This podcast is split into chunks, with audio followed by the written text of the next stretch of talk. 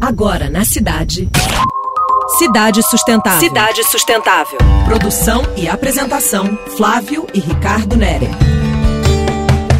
Olá, caros ouvintes. Então, dieta liberada no fim de semana. Caindo de cabeça na comida. E chega segunda-feira.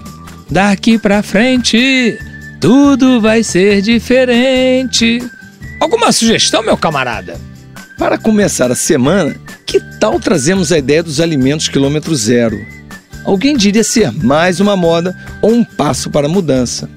A dica nasceu do movimento Slow Food para promover uma alimentação local, saudável e de boa qualidade.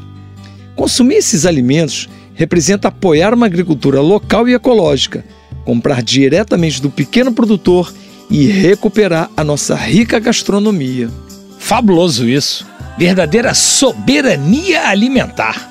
Até porque, em tempos de crise, essa bandeira vende fácil. Distância e tempos menores, da produção até a comercialização. O lema forte é: feito em casa. O prazer do alimento, com a diversidade de sabores e variedades de locais de produção. Práticas artesãs e respeito pelo ritmo das estações do ano. Boa história! Isso já acontece em alguns bairros e periferias. Pequenos restaurantes aderem a essa cadeia alimentar local. O movimento cresce de forma silenciosa e contínua. A busca pelo alimento quilômetro zero é atual e presente. Redução de energia, promovendo a economia local. Prefira produto agrícola de origem regional. Produção e consumo com proximidade. Bom apetite, ouvintes!